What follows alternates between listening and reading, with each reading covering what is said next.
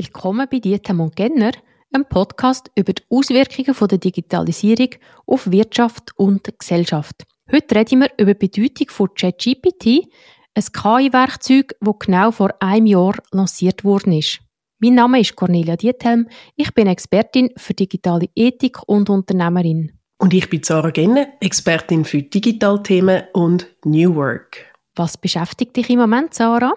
Ja, es ist ein heißer Herbst, es ist wahnsinnig viel los, aber ich freue mich immer, wenn in meiner Agenda D und G steht, Diethelm und Genner, dann weiß ich, es ist wieder Zeit, um einen Podcast aufzunehmen mit dir, Cornelia.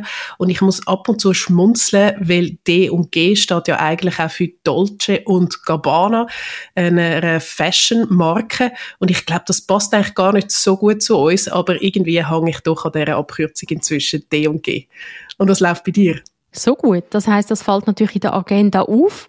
Wir nehmen ja die Podcast-Episode online auf über eine Software und da passt auch sehr gut, was mich im Moment beschäftigt.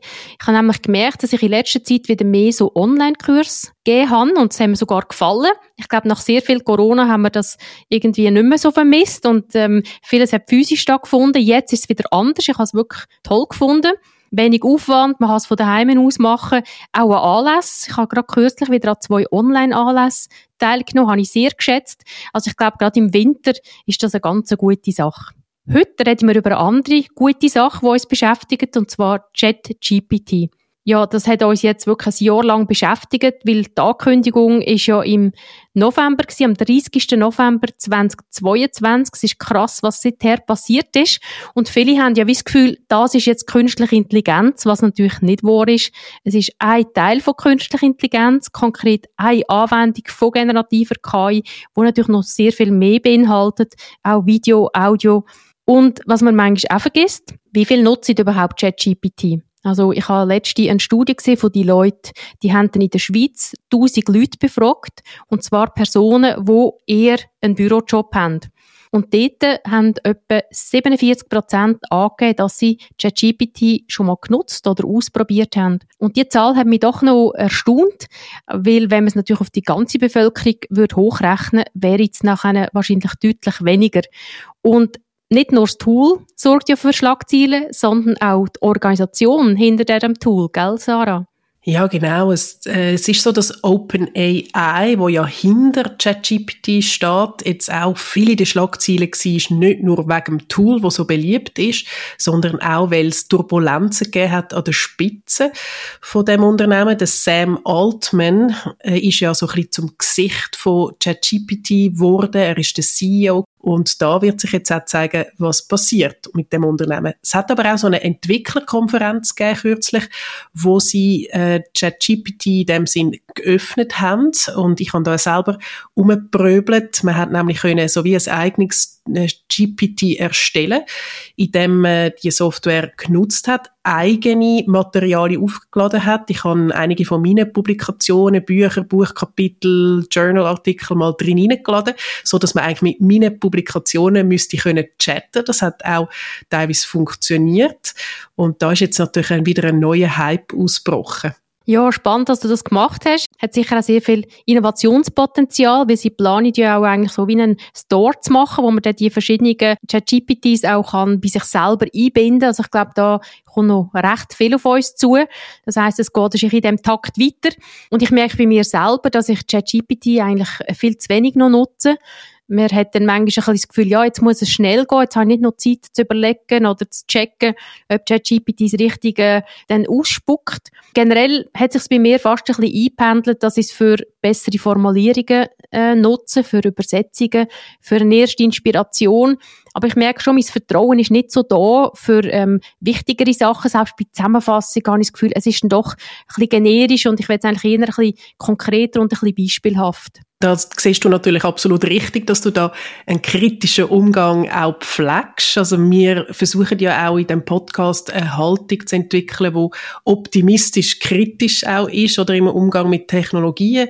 Wir haben grundsätzlich beide Freude an Technologien und gleichzeitig sehen wir auch Limitierungen, wo andere immer noch Chancen sehen und die große Weltrevolution.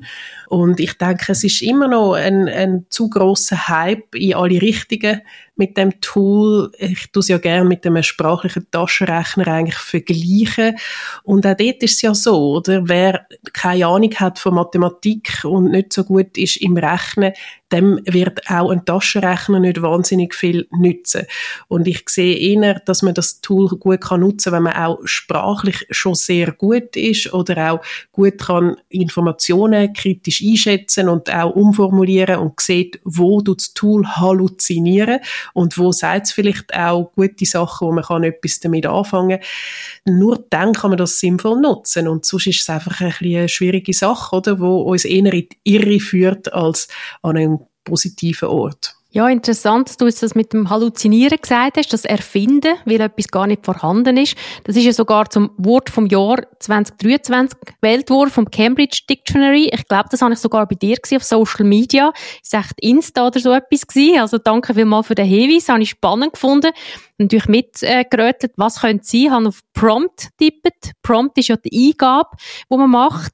Und äh, habe es interessant gefunden, dass es eben nicht das Wort war, sondern Halluzinieren das denke mir auch ein wichtiger Punkt, dass wenn ich auch über generative KI, über ChatGPT insbesondere rede, dass ich eigentlich immer auch ein bisschen eine Grundlage mitgebe, wie funktioniert Ich finde, das ist sehr wichtig, weil dann kann man auch besser nachvollziehen, warum es eben halluziniert, warum es gewisse Ergebnisse generisch sind, warum sie vielleicht einen Bias drin haben, also eine Verzerrung für etwas, wo eigentlich nicht unserer Vielfalt entspricht. Und ich glaube, das ist ganz wichtig zu wissen, es ist eine Statistik dahinter, es ist ein Berechnen mit mit welcher Wahrscheinlichkeit kommen gewisse Wörter als nächstes vor oder gewisse Wortreihen. Das kann natürlich falsch oder richtig sein, das hat mit Wahrscheinlichkeit zu tun. Und von dem her auch das Missverständnis, das sich immer noch hartnäckig haltet, dass ChatGPT ist einfach keine Suchmaschine. Also das geht vielleicht mit ganz klassischen Sachen, wo sehr gut im Internet abgebildet sind, weil dort kann man eine gute Wahrscheinlichkeit äh, berechnen.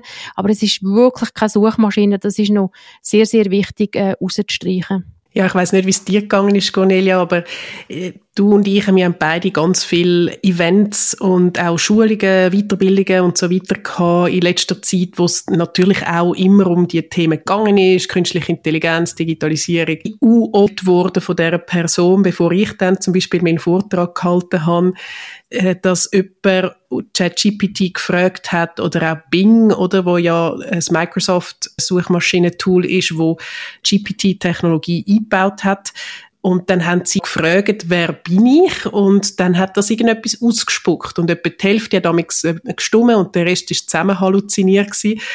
Da sind mir Verwaltungsratsmandate angedichtet worden, die ich nicht habe. Die, die ich habe, sind aber nicht aufgeführt worden und so weiter und so fort. Also das ist natürlich schon ein Halluzinieren. Und ich habe es kürzlich mal wieder sehr befreiend gefunden, wo ich einfach mal wieder recht klassisch vorgestellt worden bin mit Themen, die auf meiner Website stehen oder wo man sonst über mich herausfinden kann, nicht über ChatGPT. Das ist ein bisschen der Klassiker, dass nach einem gesucht wird wie ChatGPT oder dass man die Ansage macht, kreiert von ChatGPT. Ich glaube, das haben wir jetzt im ersten Jahr häufig gesehen. Ich habe es noch sehr spannend gefunden an einem Anlass, der war am Mittwoch. Gewesen. Und dann hat eine Person ganz begeistert beim Apro gesagt, ja, sie hat am Montag von dem Thema ChatGPT erfahren und jetzt am Mittwoch reden wir noch drüber. Also das heisst, es zeigt auch, dass ganz viele Leute, die auch Zeitungen lesen, die sich informieren, mit dem eigentlich noch nicht in Berührung gekommen sind oder dass sie sich das nicht haben können merken. Und ich glaube, die Abkürzung ChatGPT ist natürlich jetzt auch nicht so eingängig. Also dass wir uns immer auch bewusst sind und darum auch die Studie von Deloitte, oder, wo einmal eine Umfrage gemacht hat, ganz viele Leute haben mit dem noch keine Berührung gehabt. Ich merke aber auch in so Anlässen oder Schulungen, wie du sicher auch, das Interesse ist sehr, sehr groß und ich nehme auch so eine positive Grundstimmung wahr. Also nicht so das Angst haben, nicht so, dass, oh, jetzt kommt das Thema wieder oder das ist ja nur Technik, sondern ich nehme da wirklich so eine, eine Neugier wahr. Und das finde ich eigentlich sehr etwas Schönes, weil dann ist man auch motiviert, etwas auszuprobieren. Dann ist man auch motiviert, eigentlich zu schauen, wo kann ich es wirklich nutzen und wo jetzt eben genau die Limiten und äh, sollte ich es eben zum Beispiel nicht als Suchmaschine nutzen. Ja, ich erlebe es ähnlich, dass äh, viele neugierig sind, wollen wissen, wie funktioniert das, was steht dahinter, für was kann man es jetzt brauchen, was sind die Chancen, was sind die Risiken, was sind auch ethische Aspekte, die man müsste beachten.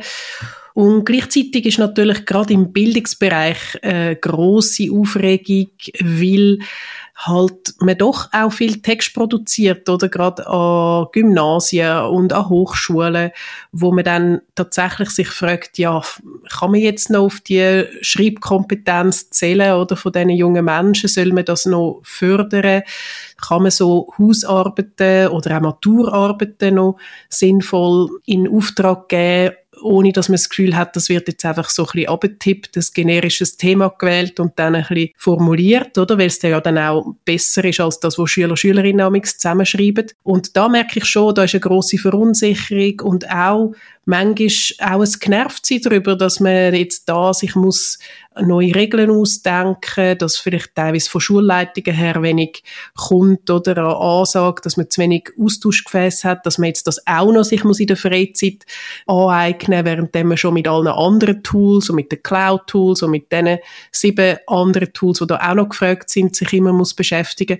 Da gibt es auch einfach eine grosse Überforderung und Unsicherheit teilweise. Ja, das habe ich letztes Jahr auch an einem Anlass erlebt, dass eine Lehrperson auch gesagt hat, sie würde das irgendwie gerne integrieren, aber sie hat ein kleines Teilzeitpensum und sie hat einfach noch nie Zeit gefunden, um sich mit dem genügend intensiv zu beschäftigen, um es nachher auch sinnvoll einzubinden.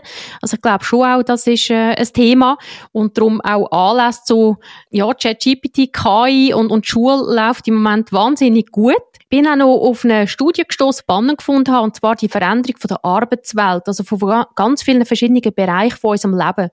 Das ist vom Kulturwissenschaftler und Journalist Michael Seemann. Die Studie ist finanziert worden von einer Stiftung und er hat ganz grob so eingeteilt in Berufsfelder oder Bereiche, wo disruptiert werden, zum Beispiel eben Übersetzung, in Jobs, die am Rand tangiert sind, zwischen Pflege, das heißt, es sind eher Berufe, die mit Körperlichkeit zu tun haben, mit Emotionen, mit Sozialem oder auch mit Kreativität und das, was du dazu gesagt hast, mit Bildung oder Forschung, das gehört eher auch zur Transformation. Und darum vielleicht auch die grosse Verunsicherung, dass man wie merkt, man muss verschiedene Sachen sich neu überlegen. Der Klassiker ist ja auch eben der Leistungsnachweis. Wie soll man die machen? Und dort hoffe ich natürlich schon, dass man nicht einfach nachher sagt, statt äh, schriftlich ist es jetzt mündlich, aber es ist nachher wieder ein Wissen abfragen. Ich glaube, man muss wirklich noch stärker in das Anwendungsorientierte, in das selber machen, in das äh, vernetzte Denken, in das kritische Denken, in Projekte. Das ist schwieriger vergleichbar, aber ich glaube, das ist eigentlich Zukunft. Also von dem her ist es eine riesige Chance, dass man vielleicht in der Bildung, aber auch in der Arbeitswelt natürlich uns Menschen noch ein bisschen mehr gerecht werden, um uns individualisiert äh, quasi auszuleben, unsere individuellen Stärken können auszuleben gerade Begleitung von so Arbeiten oder sechs Maturarbeit oder vielleicht auch ähm, eine Seminararbeit, eine Bachelorarbeit und so weiter, oder? Dort, glaube ich, ist es einfach auch sehr wichtig, dass man die Zeit hat, um das betreuen sinnvoll. Und, und wenn man von Anfang an, also wenn im Prozess dabei ist und ein Thema wählt, wo jetzt nicht einfach irgendwie eben so ein generisches Thema ist, dass man auch einfach das irgendwie könnte von Google sich zusammensuchen oder irgendwie, ähm, ja, sich von ChatGPT vortexten lassen, weil es so allgemein ist.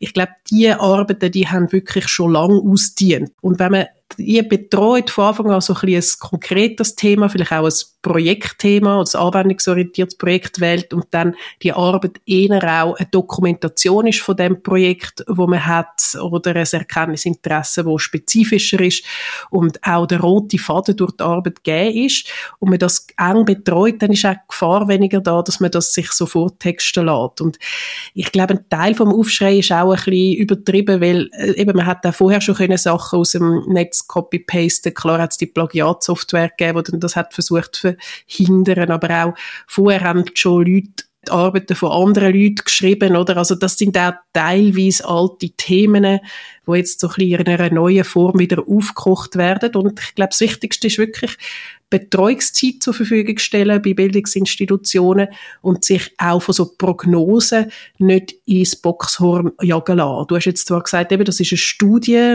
Michael Seemann, ich muss mir das noch genauer anschauen, aber bei mir haben jetzt da schon wieder die Alarmglocken geläutet, oder? Übersetzungen, ja natürlich, aber DeepL gibt's schon ewig. Ist eine äh, KI basierte Übersetzungsmaschine, wo grandios ist, oder? Das ist natürlich schon längstens im Einsatz. Google Translate gibt es schon ganz lang und ähnliche Tools. Ich habe jetzt noch nie gehört, dass jemand einen Job verloren hat in der Übersetzung wegen auch DeepL und ähnlichen Tools. Aber sie werden natürlich ergänzend eingesetzt und die, die sich leisten können, die Firmen, die werden immer noch auf menschliche Übersetzer, Übersetzerinnen setzen, weil man auch diesen anderen Tools nicht kann trauen dass es nachher eben idiomatische Übersetzungen gibt, also wirklich solche Übersetzungen, die auch sich in einen kulturellen Kontext von einer Übersetzung können denken und nicht einfach halt Wort für Wort übersetzen. Wahrscheinlich tun wir sehr häufig auch unterschätzen, was die Vielfalt von so einem Job ausmacht, oder? Also auch er ist wahrscheinlich in der Übersetzung nicht wirklich Fachperson. Und generell glaube ich auch, zeigt das Ganze mit ChatGPT, wie viel es eigentlich von Sprache abhängt. Das sind wir uns vielleicht vorher gar nicht bewusst gewesen. Also auch der ganze Journalismus, aber natürlich auch äh, Bürojobs, Management, eben Lehrpersonen, Forschung da kommt wahnsinnig viel zusammen, wo mit Sprache zu tun hat. Und ist ja sicher nicht der einzige Bereich, wo im Moment disruptiert wird, wo sich etwas verändert. Vielleicht hat man auch immer ein bisschen Lust zu clustern oder ein bisschen einzuteilen und ein Wort zu definieren. Von dem verstehe ich natürlich deine Kritik. Er hat ja auch in dem Sinn gesagt, Disruption, nicht unbedingt Abschaffung vom Job. Ich glaube auch meistens geht ein Job nicht wirklich verloren sondern es kann sein, dass es sich einfach mehr oder weniger radikal verändert. Und das denke mich generell bei den Unternehmen noch ein eine offene Frage. Also wie stark tun sie sich frühzeitig schon mit dieser Veränderung auseinandersetzen? Ich persönlich sehe dort noch nicht so viel, auch wenn ich jetzt Medienberichterstattungen anschaue. Oder auch wenn ich dozieren und dort umfrage, dann habe ich schon das Gefühl, dass die Unternehmen im Moment die Möglichkeit von ChatGPT vor allem im Hinblick auf den Kundenservice anschauen. Also vor allem auch Effizienzsteigerung. Das ist natürlich legitim, aber ich finde Effektivität wichtiger. Also zu schauen, machen wir das Richtige? Und dann ähm, können wir das noch besser machen. Da sehe ich schon auch ein bisschen Gefahr, dass wenn man nur den Kunden im Fokus hat, dass man eigentlich die Mitarbeitenden vergisst. Und nur wenn man vorausschaut, kann man natürlich auch frühzeitig schauen, welche Stellen sich wie verändern, kann die Leute fit machen, kann die Leute aber eben auch integrieren in die Veränderung, die im Moment ansteht. Das ist etwas, wo ich glaube, dass viele Unternehmen das unterschätzen und noch zu wenig sich um das kümmern. Ich sehe es jetzt natürlich ein bisschen von der anderen Seite. Ich werde sehr oft angefragt, jetzt auch für gerade so Mitarbeiterschulungen und finde ich sehr positiv, oder? Genau, wo man dann halt auch das mir mal bespricht. Hey, wie funktioniert das alles? So ein kleiner Crashkurs oder in künstliche Intelligenz, generativer künstliche Intelligenz und auch zusammen bespricht, was sind Chancen und Risiken Entdecken von diesen Tools und eine interne Debatte ermöglicht. Also da habe ich jetzt ein paar sehr positive Beispiele erlebt in den letzten Monaten und gleichzeitig gerade eben im Kundenservice. Ja, also ich selber bin kein großer Fan von Chatbots im Kundenservice und auch wenn sie könnten verbessert werden durch einen ChatGPT-Bot, der wahrscheinlich besser wäre als die meisten existierenden Chatbots im Kundenservice, dort sehe ich auch nur ein äh, vermindertes Potenzial. Und wenn ich jetzt noch mehr automatisierte E-Mail-Antworten bekomme, wenn ich irgendwie eine Kundenanfrage stelle, äh, da sehe ich jetzt auch nicht einen riesen Fortschritt. Von dort her finde ich es auch okay, oder, wenn man da auch noch ein bisschen zurückhaltend ist als Unternehmen und das zuerst einmal sich damit ein bisschen befasst, wo sind denn die Chancen und Risiken, aber auch ein bisschen abwartet. Ich sehe halt tatsächlich, dass es größere Probleme gibt in Organisationen als der Umgang mit KI und dass man sich dort auch prioritär darauf fokussiert, eben wie können wir gute Fachkräfte anziehen und so ähnliche Themen, die beschäftigen halt fast mehr. Ja, das nehme ich auch wahr, wie du, dass es Kurs gibt, die gut besucht sind, dass die Einzelnen möchten die Tools verstehen, sich eine eigene Meinung bilden, das ist sicher gut. Ich denke mal so auf der volkswirtschaftlichen Ebene, oder? Also wie tun sich die Jobs äh, über mehrere Jahre dann vielleicht verändern? Ähm, welche Tätigkeiten muss man vielleicht ausbauen, welche eher ein bisschen abbauen? Das ist das, wo, wo ich noch ein bisschen vermisse. Vor dem Hintergrund tun wir sicher in den Show Notes noch die Studie, die ich erwähnt habe, vom Michael Seemann verlinken. Kann ja als Inspiration dienen, kann man auch auf jeden Fall kritisieren. Und vielleicht im Sinn von Kundendienst auch noch eine Studie von Deloitte, wo Generative AI Dossier heißt. Das heißt, dort werden 60 verschiedene so Geschäftsmodelle mal analysiert. Also welches Problem würde es effektiv lösen? Was sind aber auch die Sachen, die man müsste berücksichtigen, weil es Risiken beinhaltet oder auch Akzeptanzthemen. Und ich glaube auch, dass der Chatbot nicht unbedingt das beste Beispiel ist. Also von dem her auch kritisch schauen, welches Problem wird effektiv gelöst mit dem. Und was ist dein Tipp, Sarah?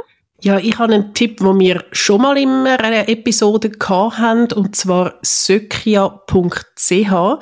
Das ist einfach eine wunderbar gestaltete Website, wo das Ziel verfolgt, dass man dort eben besser kann verstehen, wie ChatGPT und ähnliche Sprachmodelle funktionieren. Man kann dort nämlich so etwas wie in Maschinenraum hineinschauen.